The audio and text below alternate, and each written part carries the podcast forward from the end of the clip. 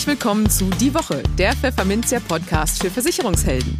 Mein Name ist Karen Schmidt. Und ich bin Lorenz Klein. Hallo. Jede Woche gibt's hier von der Chefredaktion Was auf die Ohren. Hier kommen die wichtigsten Themen der Woche, die unsere Branche und uns bewegt haben.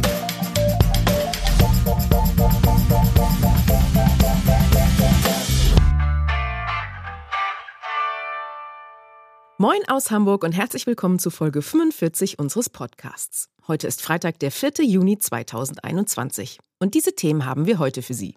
Wir sprachen mit BVK-Präsident Michael Heinz über das derzeit erheblich gestörte Verhältnis zwischen seinem Vermittlerverband und dem Versicherungsverband GDV. In den News der Woche geht es um den Sinn oder Unsinn von Teilgarantien in der Altersvorsorge und warum sich die Corona-bedingte Anspannung in der Versicherungswirtschaft zunehmend zu lockern scheint. Im Vertriebstipp der Woche geht es um das Thema Leasing im Maklerbüro.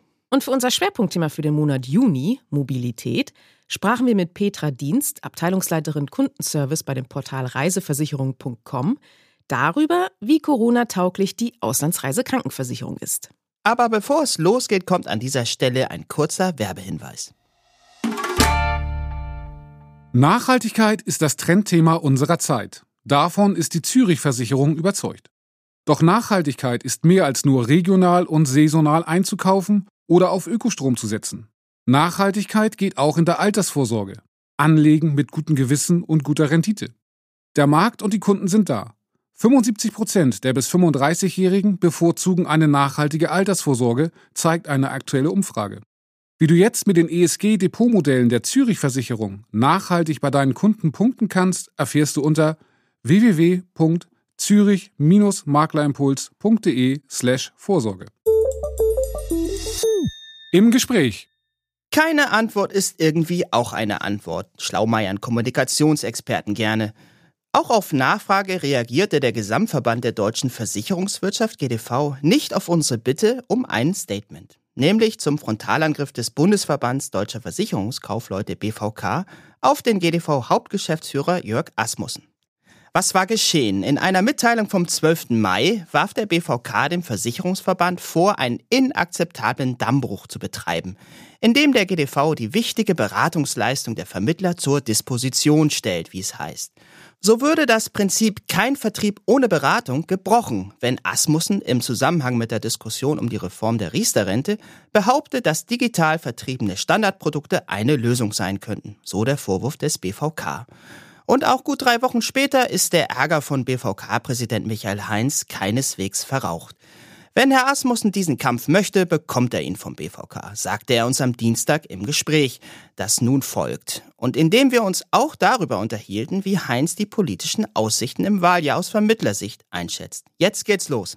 Hallo Herr Heinz, viele Grüße nach Bonn, willkommen beim Podcast. Ja, ich sage auch Hallo und viele Grüße zurück und ich freue mich auf unser Gespräch. Ja, lassen Sie uns gleich mal in die Vollen gehen, lieber Herr Heinz. Da ist einiges los in der Branche, über das wir sprechen möchten. Und der BVK hat vergangene Woche nicht nur seine Delegiertenversammlung abgehalten, sondern auch eine Online-Fachtagung. Und zwar beides hier im schönen Hamburg. Und auf ihrer Tagung ging es durchaus zur Sache, wie ich fand. Ich denke da zunächst an den Streit zwischen Ihrem Verband und der Versicherungswirtschaft in Funktion des GDV. Denn Sie, Herr Heinz, werfen dem GDV-Hauptgeschäftsführer Jörg Asmussen gewissermaßen eine Verletzung des Fair Plays im Zusammenspiel zwischen Versicherern und Vermittlerschaft vor. Man könnte vielleicht sogar von einem Foulspiel sprechen. Das Bild bemühe ich jetzt einfach mal, weil ja in knapp zwei Wochen die Fußball-EM startet. Kurzum, was werfen Sie dem GDV konkret vor? Können Sie unsere Hörerinnen und Hörer hier vielleicht mal auf den aktuellen Stand bringen? Ja, das mache ich gerne, natürlich. Vielleicht darf ich ganz kurz äh, noch zwei Gedanken zu der sogenannten Jahreshauptversammlung äh, loswerden. Also äh, wir haben ja normalerweise eine mehrtägige Jahreshauptversammlung und die Delegierten sind vor Ort im schönen Hamburg, aber auch das äh, musste virtuell geschehen, äh, der pandemischen Situation geschuldet. Und äh, das holen wir aber am 11.11. .11. nochmal nach. Also wir haben aber unsere formalen Dinge abhandeln können. Nun, ja, was, äh, was werfe ich wem vor? Das war sicherlich auch ein Thema, mit, äh, mit dem wir uns in der Fachteil der Podiumsdiskussion intensiv beschäftigt haben. Und insbesondere habe ich das natürlich in meinem Eingangsstatement gesagt. Wenn der Gesamtverband der deutschen Versicherungswirtschaft durch seinen Sprecher und Vorstand, Herrn Asmussen, mitteilen lässt, dass bestimmte Versicherungsprodukte, hier festgemacht am Thema Riester-Rente, in Zukunft digital, sprich ohne Vermittler und die dazugehörigen Vermittlungskosten vertrieben werden soll, dann habe ich in Hamburg gesagt, man soll ja mit dem Begriff Kriegserklärung vorsichtig sein, aber es ist zumindest schon mal eine Erklärung zum Kampf. Und wenn Herr Asmussen diesen Kampf möchte, bekommt er ihn vom BVK. Und ich glaube, ich spreche auch dann für andere Vermittlerverbände und Menschen in unserer Branche, die nicht organisiert sind. Wir können ein solch komplexes Produkt nicht in Analogie wie an einem Zigaretten- oder Kaugummiautomaten irgendwo aus dem Netz ziehen, zwei Fragen beantworten und glauben, wir haben dann möglicherweise der Sache Genüge getan.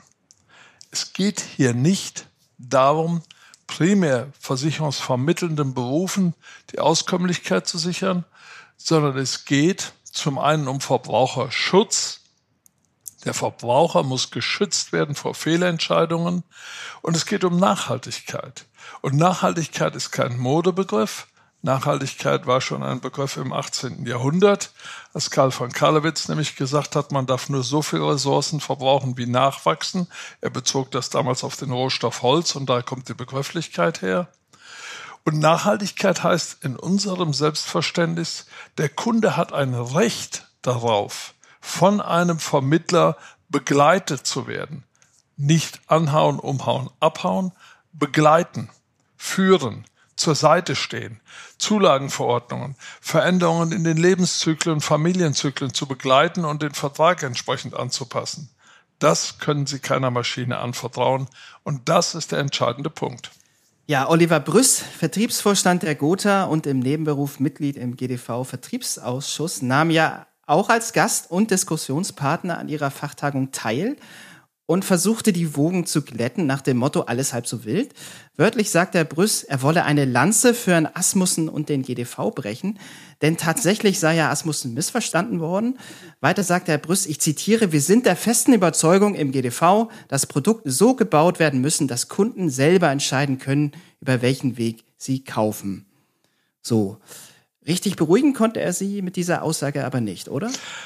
Natürlich nicht. Das war pflichtbewusst, wie Sie schon sagen. Also, Herr Brüß braucht nicht Herrn Asmussen in Schutz nehmen. Herr Asmussen ist weder in der Ausbildung noch in der Probezeit. Das ist ein gestandener, im politischen Geschäft erfahrener Mann. Und wenn Herr Asmussen eine solche Aussage in einem Medium bei Herrn Fromme tut, dann weiß er, was er sagt. Und die Reaktion, das möchte ich unseren Hörern hier heute auch klar und deutlich sagen, die Reaktionen waren ja von Seiten der Versicherungsvorstände mir gegenüber entsprechend.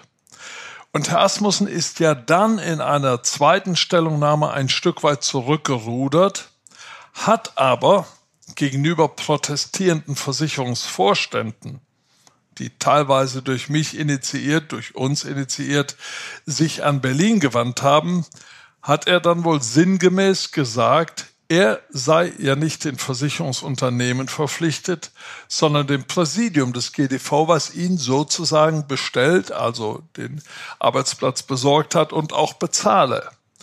Ich halte das natürlich für eine verwegene Äußerung, habe sie aber ansonsten nicht zu kommentieren, weil es ja nicht mein Verband ist. In meinem Verband mhm. würde man so nicht sprechen.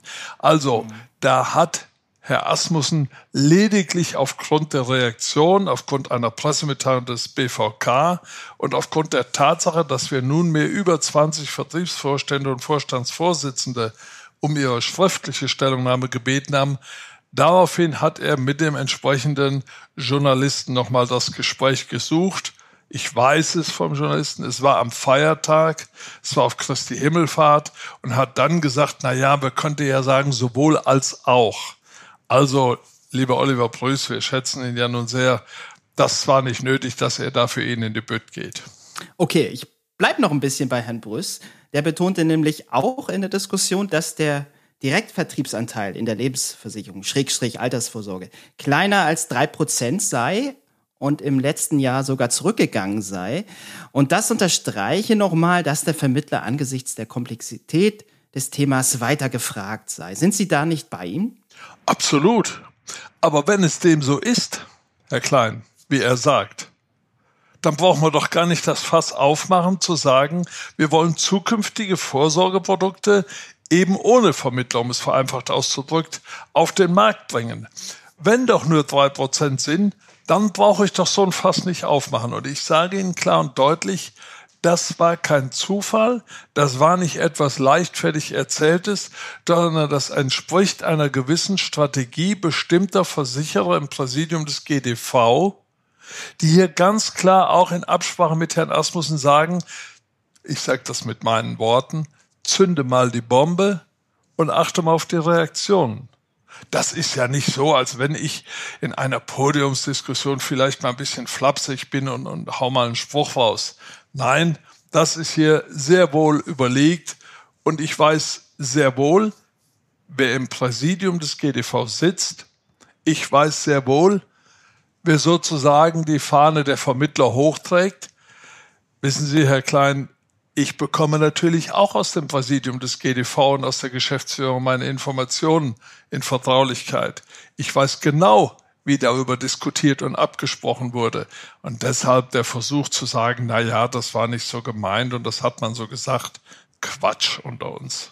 Okay, das lassen wir jetzt mal so da hingestellt. Wir schauen mal auf die politischen Fahnen und schauen uns an, wer da was hochhält. Carsten Brotesser, Finanzexperte der CDU, Mitglied des Bundestages, sagte bei Ihnen auf der Tagung wörtlich, dass er ein überzeugter Verfechter der Provisionsberatung sei. Zu Gast war nun aber auch Stefan Schmidt, Abgeordneter von Bündnis 90 Die Grünen.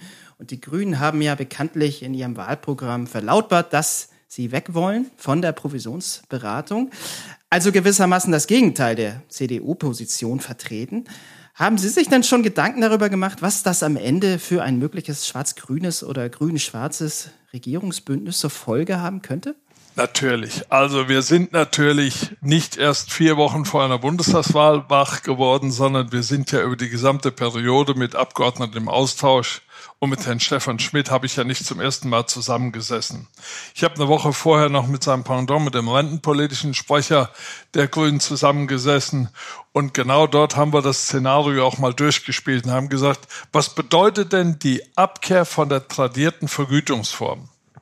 Das ist für mich und für uns im BVK gar kein Schreckensszenario. Es bedeutet doch letztendlich eine unsoziale Umverteilung der Beratungsmöglichkeit nur noch für diejenigen, die es sich leisten wollen und vor allen Dingen können. Und gerade der rentenpolitische Sprecher der Grünen verwies von sich aus auf das Beispiel England und sagte, na ja, da haben wir dann das Problem, dass weite Kreise der Bevölkerung von der vermeintlich kostenfreien Beratung ausgeschlossen werden. Und Herr Schmidt, den Sie ja gerade äh, erwähnen und zitieren, sagt natürlich auch ganz klar, auch in der Fachtagung am Freitag, das ist möglicherweise auch ein Stück Verhandlungsmasse in einer wie auch immer aussehenden Koalition. Und wir wissen natürlich, dass das so nicht umsetzbar ist. Und letztendlich ist es Aufgabe der Parteien in der politischen Willensbildung, dem Wunsche der Wähler und der Bevölkerung gerecht zu werden. Und wenn bei den 81 Millionen Einwohnern Deutschlands gerade mal 195.000 versicherungsvermittelnden Damen und Herren 200 honorarberatende Damen und Herren gegenüberstehen, dann hat der Verbraucher das entschieden. Und nochmal, für uns im BVK ist das gar kein so schlimmes Szenario. Ich mache das bewusst etwas spaßig. Wenn zu mir in mein Geschäft jemand käme mit dem Wunsch der Honorarberatung, und ich setze einen Stundensatz von 80 Euro an und berate den zwei Stunden, dann kann derjenige rausgehen, gerne mit der Expertise, gerne mit der Rechnung, die innerhalb von zehn Tagen zu bezahlen ist, über 160 Euro. Die Frage, ob er sich irgendwo, irgendwie und irgendwann und warum auch immer versichert, berührt mich dann nicht mehr. Das Thema Haftzeit und Storno kenne ich nicht mehr. Und für die Kollegen in der gebundenen Struktur, die ja die Mehrzahl der Vermittler in Deutschland darstellt, wird es eine spannende Auseinandersetzung mit ihren Vertragspartnern, denn diese Versicherer, Vertragspartner der Ausschließlichkeitsorganisationen, haben ja dann überhaupt keine Führungsinstrumente mehr. oder um es humorvoll abzurunden. Ich mache im Jahr 100 Beratungen. Mein Konto ist gefüllt, sagt der Ausschließlichkeitsvermittler. Aber ob beim Versicherer was angekommen ist, weiß ich nicht. Also wir stellen doch hier ein komplettes System mit tradierten Vergütungsfragen seit 70 Jahren in Frage. Wenn die Politik das will, muss sie es den Bürgern aufzwingen. Dann muss der Bürger in Zukunft auch für die Beratung einer privaten Haftpflicht mit einem Nennbeitrag meinethalben von 80 Euro im Jahr sich ein oder zwei Stunden kostenpflichtig beraten lassen. Das ist so. Sie haben Ihrem Unmut auch kundgemacht, dass Sie eigentlich gar keine Lust mehr haben, über das leidige Thema Provisionsdeckel ähm, zu sprechen. Nützt ja nichts, kann man sagen, weil es ja sicherlich dann auf die Tagesordnung kommen wird, auf die politische, spätestens im Herbst. Äh, sind Sie da auch so entspannt wie jetzt eigentlich, äh, wenn es darum geht, ein schwarz-grünes äh, Regierungsbündnis vielleicht zu erleben? Also zum einen möchte ich ein Regierungsbündnis erleben, was sich marktwirtschaftlichen Prinzipien zuwendet. Wir brauchen keine Schwarzseher, wir brauchen keine Ideologen am Rande des äh, Spektrums, sondern wir brauchen Parteien, die einen marktwirtschaftlichen Kern haben und die vor allen Dingen sich der Verantwortung auch für Unternehmen, auch für selbstständige Unternehmen verantwortlich zeigen, in der Verantwortung also dastehen. Natürlich stellt sich dann immer die Frage, was ist so ein Thema wie Provisionsdeckel?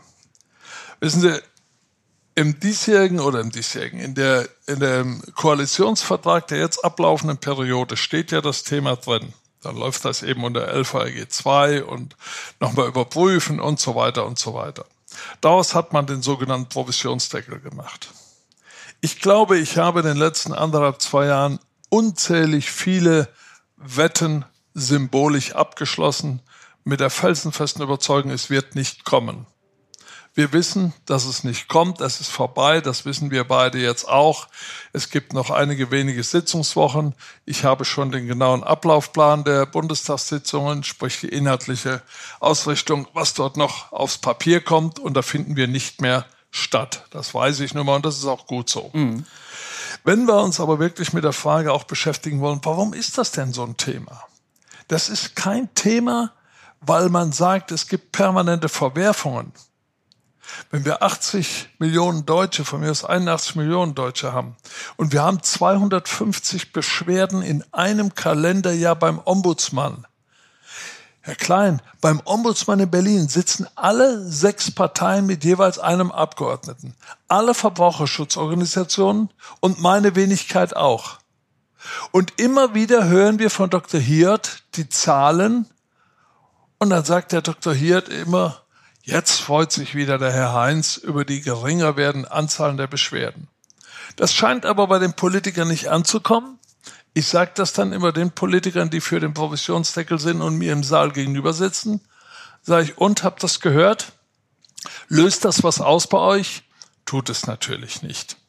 Insofern muss man klar und deutlich sagen, es geht nicht um Verwerfungen, es geht lediglich um eine Kostenfrage. Das heißt, wie ist ein Produkt kostenmäßig begleitet?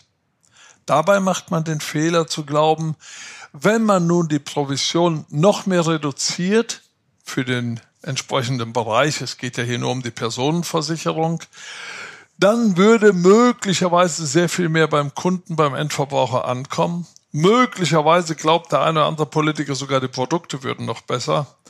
Alles ist nicht der Fall. Es gibt genügend wissenschaftliche Ausarbeitungen, die den Abgeordneten im Finanzausschuss, in den Sozialausschüssen vorliegen. Man hat sich Expertise geholt.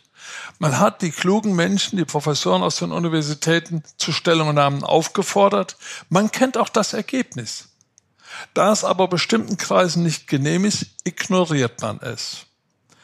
Und ich darf Ihnen vielleicht noch etwas aus der Praxis sagen, Herr Klein. Ich nehme jedes Jahr fünf, sechs, sieben Abgeordnete aus dem Bundestag und bitte Sie mit mir einen halben oder einen Dreivierteltag in einer Versicherungsagentur zu verbringen, immer dort, wo der die Abgeordnete seinen Wahlkreis hat. Dann gehen wir ins Büro, das kann ein Ausschließlichkeitsvermittler, das kann ein Makler, das kann ein Krankenversicherungsspezialist. Wir können uns das aussuchen. Und dann gehen wir mal an den Rechner mit dem Abgeordneten und sagen, jetzt machen wir mal gemeinsam eine Riester-Rentenberechnung. Und dann machen wir mal das Vorgespräch und, und, und alles, was dazugehört. Ich will es hier nicht vertiefen. Am Ende heißt das, Mensch, ist das kompliziert. Ist das immer so viel, Herr Heinz? Muss man da wirklich so viel? Das habe ich alles gar nicht gewusst. Ja, sage ich. Und jetzt wissen Sie aber immer noch nicht, ob der Kunde das mag. Und Sie fahren hin und Sie fahren her und Sie beraten und dokumentieren und protokollieren. Aber Sie wissen immer noch nicht, ob er das möchte. Aber wenn Sie Glück haben, steht am Ende des Tages vielleicht 4, 5, 600 Euro Bruttovergütung. Hm. Dann haben Sie die Abgeordneten und dann gehen die Augen auf. Sobald Sie wieder in Berlin sind, ich sage immer in der Dorotheenstraße bei den Abgeordneten, hm. ja, ja, das war ja hochinteressant, Herr Heinz, aber aber scheint das Einzige zu sein, was da noch einfällt. Aber. Und ich habe viele Menschen mitgenommen. Angefangen von beispielsweise unserem Kanzleramtsminister Herrn Braun, den großen, kräftigen, den Arzt, den wir immer im Fernsehen jetzt bei der Pandemie beobachten, den habe ich mitgenommen, bis zur Frau Stark-Watzinger aus dem Finanzausschuss von der FDP, die habe ich mitgenommen, Frau Riklewski, Staatssekretärin bei Herrn Scholz, also für unsere Themen zuständig, habe ich in ihrer Heimatstadt, in ihrem Wahlkreis in Bremen mitgenommen in einer Agentur. Es ist immer das gleiche Bild. Mensch, das haben wir nicht gewusst. Mensch, ist das kompliziert. Mensch, ist das viel Arbeit. Und sie wissen nicht, ob sie am Ende des Tages was dafür bekommen.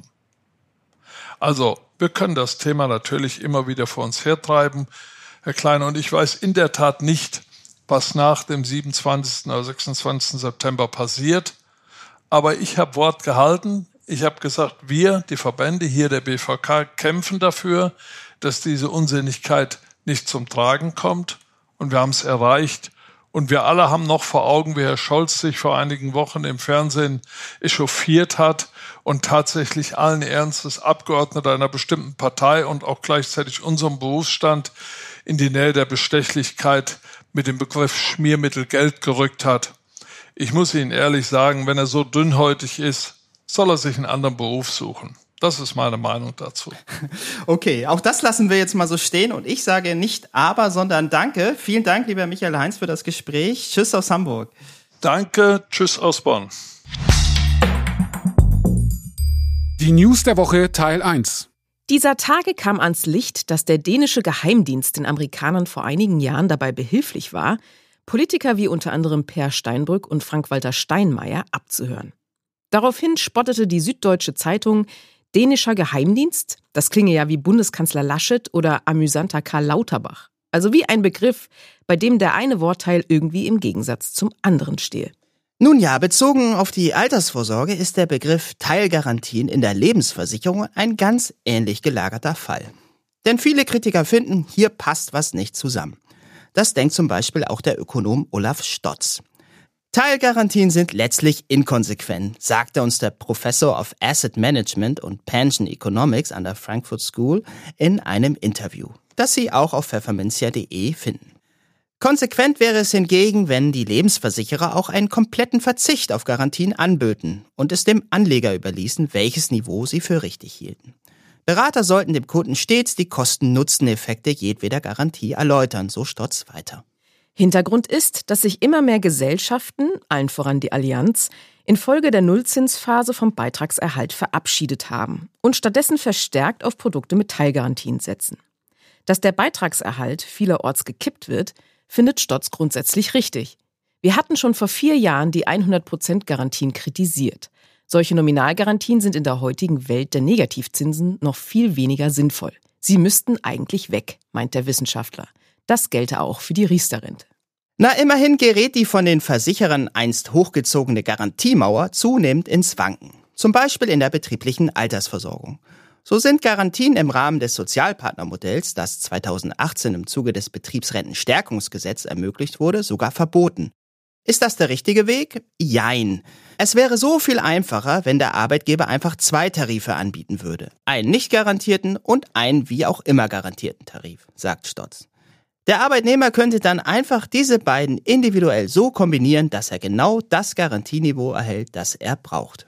Eine solche Flexibilität werde allerdings ad absurdum geführt, so Stotz, wenn man auf extrem risikoaverse Partner wie die Gewerkschaften angewiesen sei, wie es das Gesetz aktuell nun einmal vorsehe.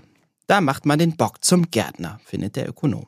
Generell sei das deutsche Rentensystem übergarantiert und biete dem Anleger vor allem risikoarme und renditeschwache Produkte an, kritisiert Stotz weiter. Es scheine so, als würden die Rahmenbedingungen mit den Anbietern konform gehen, aber nicht mit den Ansprüchen der Kunden. Na mal sehen, ob die Produktverantwortlichen der Lebensversicherer diesen Appell des Experten erhören werden und künftig mehr Mut in ihren Ideen schmieden zulassen. Der Vertriebstipp. Alle paar Jahre muss im Vermittlerbüro mal neue Hardware her, damit die Technik nicht allzu sehr veraltet. Das kann aber ganz schön ins Geld gehen, weiß Unternehmensberater Peter Schmidt. In seinem Vertriebstipp geht er in dieser Woche daher auf das Thema Leasing ein und beleuchtet, wann das für den Vermittlerbetrieb interessant sein kann. Hallo, mein Name ist Peter Schmidt. Ich bin Unternehmensberater, spezialisiert auf Versicherungsmakler, Versicherungsunternehmen und Maklerpools. Außerdem arbeite ich im Markt noch als Nachfolgeexperte. Mein Thema heute für Sie ist die Frage neue Technik im Maklerbüro, Kauf oder Leasing das Investment für neue Technik im Maklerbüro, besonders in mittleren Unternehmen mit zehn oder auch mehr Mitarbeitern für den Innen- und Außendienst, kann schnell in den mittleren fünfstelligen Euro-Bereich gehen. Mit einem gut gefüllten Geschäftskonto ist das sicherlich kein Problem, aber es gibt auch Alternativen zum Direktkauf. Und gerade in der aktuellen Zeit der Corona-Krise, des verstärkten Arbeitens von Mitarbeitern im Homeoffice, oder eben auch per Online-Beratung hat das Thema der Neuanschaffungen von Technik auf eine neue Ebene gehoben. In den meisten Maklerunternehmen wird alle drei bis fünf Jahre die Technik erneuert. Dazu tragen der technische Fortschritt, neue Funktionalitäten der Technik, schnellere Chips, neue Betriebs- oder Kundenverwaltungssoftware oder auch auslaufende steuerliche Möglichkeiten zur Abschreibung bei. Nicht jede Maklerfirma hat aber die notwendigen Investitionsmittel für Drucker, Scanner, Laptops oder auch einen neuen Server sofort bei der Hand und prüft neben den Preisen der Anbieter auch Möglichkeiten der alternativen Finanzierung. Neben Modellen der sogenannten Nullzinsfinanzierung kann man sich auch die Angebote des Leasings von Büroeinrichtungen sowie der Bürotechnik, also der Hardware, einmal näher anschauen. Bevor sich der Makler als Arbeitgeber mit dem Investment befasst, sollte er sich aber auch einmal über die geltenden gesetzlichen Anforderungen aus der Arbeitsstättenverordnung, dem Arbeitsschutzgesetz und der Bildschirmarbeitsverordnung informieren. Dann kann man auch die Finanzierungsform angehen. Oft ist noch unbekannt, dass man einen Großteil der Büroeinrichtung und vor allem eben auch der Technik, der Hardware auch leasen kann. Auf Grundlage eines Leasingvertrages verpflichtet sich der Leasinggeber dazu, dem Leasingnehmer den betreffenden Gegenstand für eine bestimmte Zeit zur Nutzung zu überlassen. Dafür zahlt er dann den sogenannten Leasingzins.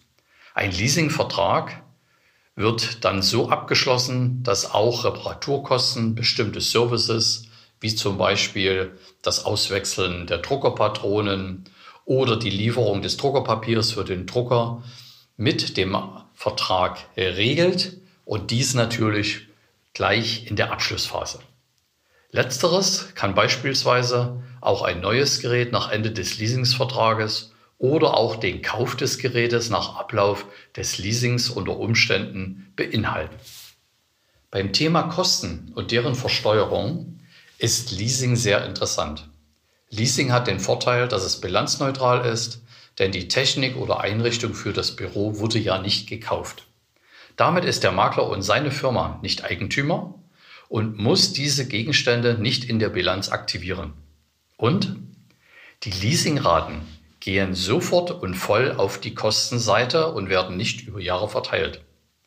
Also eine jahrelange Abschreibung entfällt. Eventuelle Nachteile des Leasings sind natürlich auch zu beachten. Dazu gehört beispielsweise, dass der Leasingvertrag meist nicht kündbar ist. Besprechen Sie dieses Thema deshalb gern auch mit Ihrer Steuerberaterin oder Ihrem Steuerberater. Eine Variante der Kostenoptimierung im Maklerbüro ist Leasing also allemal. Lassen Sie als Makler doch einmal Umsatz- und Kostenanalyse für Ihr Unternehmen machen und ziehen Sie dann den Hebel der Kostenoptimierung. Es lohnt sich auf jeden Fall. Vielen Dank für Ihre Aufmerksamkeit und bis bald. In eigener Sache. Um das Thema Nachhaltigkeit wird in Zukunft keiner mehr herumkommen. Auch die Versicherungs- und Finanzbranche wird zunehmend grün. Und auch Vermittler müssen sich auf veränderte Kundenerwartungen einstellen. Aus diesem Grund veranstaltet Pfefferminzia den Nachhaltigkeitstag digital. Am 22. Juni geht es ab 9.30 Uhr musikalisch mit Entertainer Tom Friedländer los. Dann erwarten Sie Vorträge und Workshops zu den verschiedensten Nachhaltigkeitsthemen. Kostprobe gefällig? Marc Glissmann, Geschäftsführer des Instituts für Finanzmarktanalyse und Co-Initiator der Brancheninitiative Nachhaltigkeit in der Lebensversicherung, geht darauf ein, warum Nachhaltigkeit künftig zu einem wesentlichen Wettbewerbsfaktor werden wird. Tobias Reiter, Themenmanager Zürich Gruppe Deutschland, widmet sich dem Thema nachhaltig versichern und vorsorgen mit mehr Renditechancen in die Rente. Und aus dem Hause Franke und Bornberg erwartet sie einen Überblick, wie nachhaltig die Versicherer und ihre Produkte in Deutschland denn so sind. Interessiert?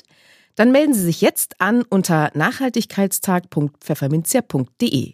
Dank unserer Co-Gastgeber Zürich und Besser Grün ist diese Veranstaltung für Sie kostenlos. Und eine von zwei Apple Watches der Serie 6 gibt es auch zu gewinnen. Die News der Woche Teil 2. Nach der Corona-Talsohle kommt nun die Trendwende. Denn unter den Versicherern macht sich nach dem Corona-bedingten Konjunktureinbruch im Vorjahr nun allmählich wieder Optimismus breit.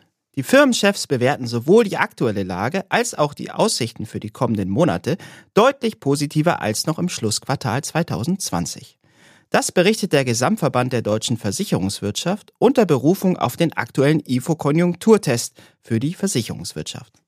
Danach stieg der Teilindex zur Geschäftslage im Frühjahr um 4,3 auf 8,9 Punkte. Der Teilindex für die Geschäftsaussichten legte gar um 6,9 auf 7,8 Punkte zu. Die zunehmenden Impferfolge und erste Corona-Lockerungen schüren den Optimismus in den Unternehmen, sagt GDV-Hauptgeschäftsführer Jörg Asmussen.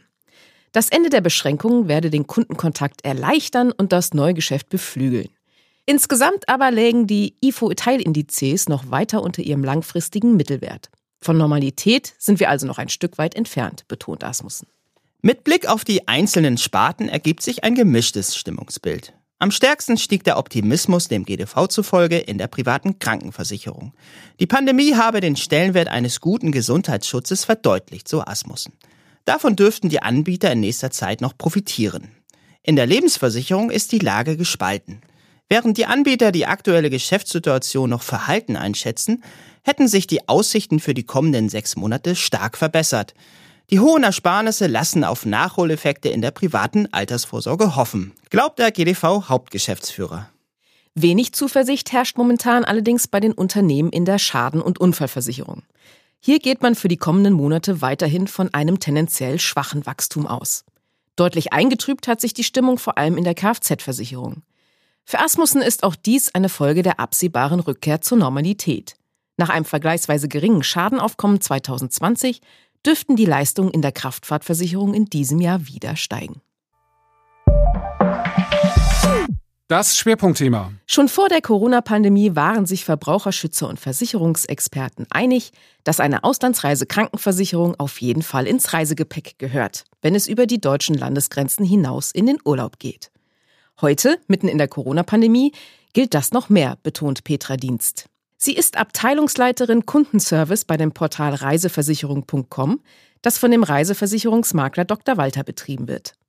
Warum sich die Auslandskrankenversicherung lohnt und worauf man beim Abschluss in Sachen Pandemie jetzt achten sollte, besprachen wir mit Petra Dienst per Schalte nach Neunkirchen-Seescheid in der Nähe von Bonn für unser neues Schwerpunktthema Mobilität. Hallo Frau Dienst und ganz herzlich willkommen im Podcast. Schön, dass Sie da sind. Ja, vielen Dank, Frau Schmidt. Sehr gerne. Ja, wir haben uns heute ein schönes Thema eigentlich ausgesucht. Äh, die Corona-Pandemie. Ich würde mal sagen, wir biegen hoffentlich auf die Zielgeraden ein. Die Impfungen gehen voran. Die Inzidenzzahlen sind ja bundesweit doch recht niedrig jetzt. Mhm. Da denken viele Bundesbürgerinnen und Bürger auch wieder ans Reisen. Das ähm, stimmt. Der Sommer steht an, das Wetter ist schön, da ist, genau. kommt Reisen schnell in, ins Gehirn. Genau. Eine Auslandsreisekrankenversicherung empfehlen Experten dabei ja immer als sollte unbedingt hinein ins Reisegepäck. Gerade ja. für gesetzlich Versicherte. Mhm. Warum mhm. ist das denn so? Also sie sollte eigentlich generell ins Reisegepäck. Ähm, gesetzlich Versicherte haben ja ähm, über die äh, gesetzlichen Krankenkassen im Ausland auch nur einen sehr eingeschränkten Versicherungsschutz und in der Regel auch nur innerhalb der EU. Und äh, dann gibt es verschiedene Länder, mit denen gibt es zwar auch Sozialversicherungsabkommen.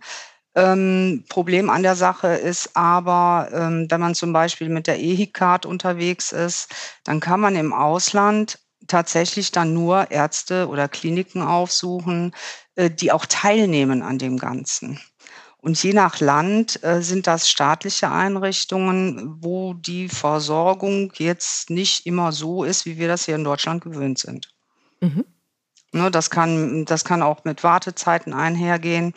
Und äh, mit einer zusätzlichen Auslandskrankenversicherung hat man halt äh, einen Versicherungsschutz auf privater Ebene, äh, wo eben viel mehr möglich ist. In der Regel hat man äh, freie Arzt- und Krankenhauswahl ähm, und muss sich eben nicht an den Besuch von staatlichen Einrichtungen halten. Ein weiterer Punkt ist, dass wenn eine Behandlung äh, über die EHI-Karte stattfindet, ähm, dass, ähm, wenn die akzeptiert wird für eine direkte Abrechnung, was meiner Erfahrung nach eigentlich eher selten ist, mhm. äh, es läuft dann in der Regel so, dass man eben nach der Behandlung äh, eine Rechnung ausgestellt bekommt, ähm, die dann beim hiesigen, also die muss vor Ort gezahlt werden und äh, dann bei der hiesigen Krankenkasse eingereicht werden. Mhm. Und dann ist es so, die hiesigen Krankenkassen zahlen nur das, was für die Behandlung hier in Deutschland bezahlt werden würde.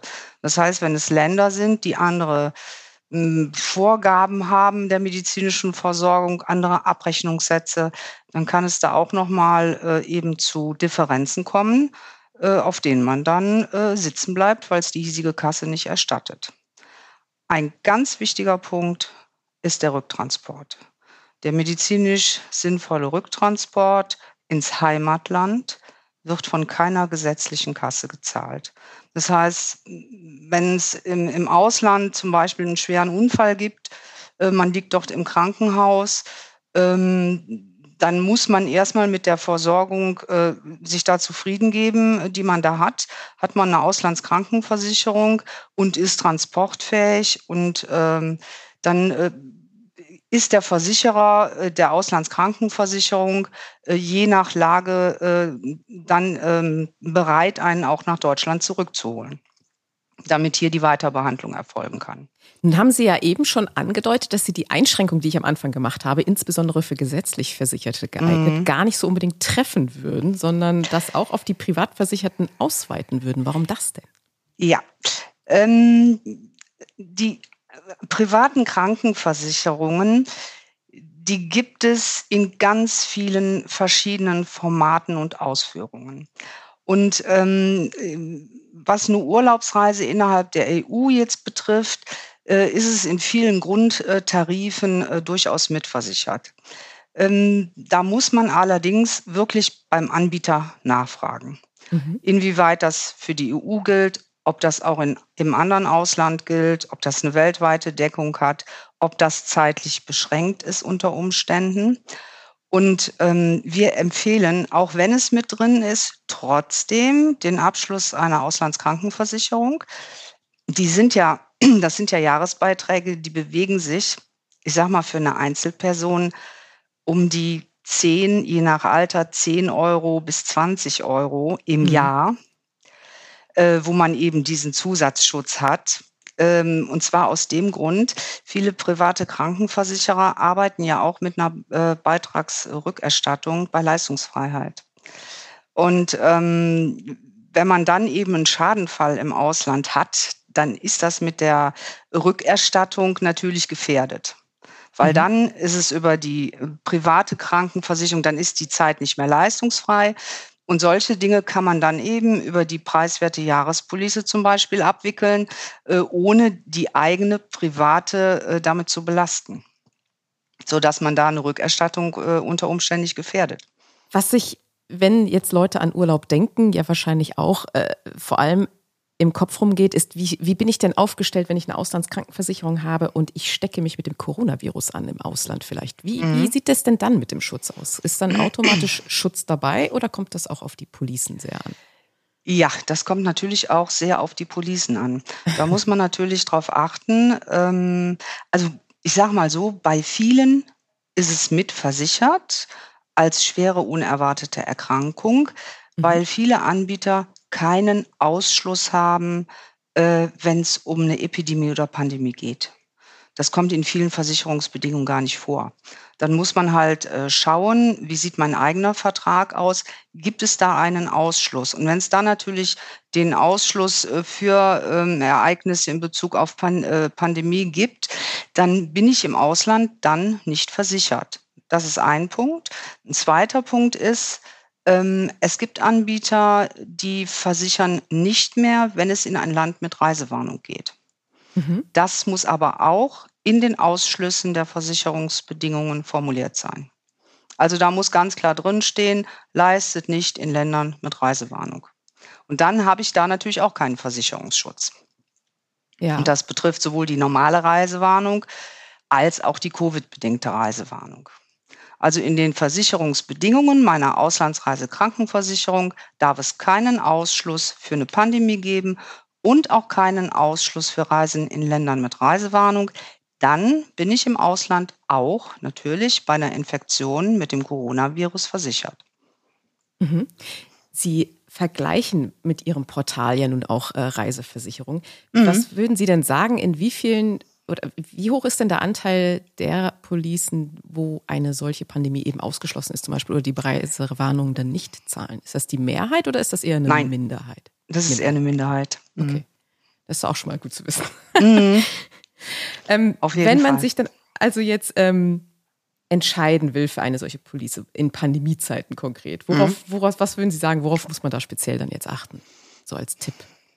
Ja, wie gesagt, also das Wichtigste, was die medizinische Versorgung angeht, ist halt, es sollte eben keine äh, Police sein, äh, wo die Pandemie ausgeschlossen ist und auch keine Police sein äh, äh für Länder, wo der Schutz eben fehlt, wenn es eine Reisewarnung gibt vom Auswärtigen Amt. Das sind so die zwei wichtigsten Dinge. Ähm, damit habe ich die medizinische Versorgung abgedeckt. Mhm. Wer sich darüber hinaus noch äh, im Falle von äh, Quarantäneleistungen versichern will, Dafür kann man dann, könnte man zusätzlich natürlich noch eine Reiserücktritt, Reiseabbruchversicherung abschließen. Denn Quarantäneleistungen sind ja keine medizinische Versorgung. Mhm. Da geht es meistens um Unterkunftskosten oder um Mehrkosten. Wenn ich meine Reise aufgrund äh, der Tatsache, dass ich in eine persönliche Quarantäne muss, nicht rechtzeitig wieder nach Hause antreten kann, sondern weil ich vor Ort bleiben muss, um meine Quarantäne eben in Anführungszeichen dort äh, abzusitzen, ja, dann kommt es ja. ja oft äh, zu Mehrkosten, weil man eben einen längeren Aufenthalt hat. Ähm, es muss ein Flug umgebucht werden unter Umständen. Und das kann man eben äh, über eine Reiserücktritts- oder eine Reiseabbruchversicherung abdecken. Okay. Ja, das sind doch schöne Tipps für die Urlaubssaison, die jetzt ansteht. Ganz mhm. herzlichen Dank fürs Gespräch, liebe Frau Dienst. Sehr, sehr gerne, Frau Schmidt. Vielen lieben Dank Ihnen auch. Machen Sie es gut und bleiben Sie gesund. Das wünsche ich Ihnen auch. Alles klar. Bis dahin. Und damit sind wir am Ende von Folge 45 unseres Podcasts angelangt. Wir hoffen, sie hat Ihnen gefallen. Wenn Sie mögen, dann abonnieren Sie unseren Podcast doch auf einer der gängigen Plattformen wie Spotify oder Apple Podcasts. Ansonsten hören wir uns kommenden Freitag wieder. Bis dahin gilt wie immer, bleiben Sie gesund, genießen Sie das Wochenende und kommen Sie gut in die neue Woche.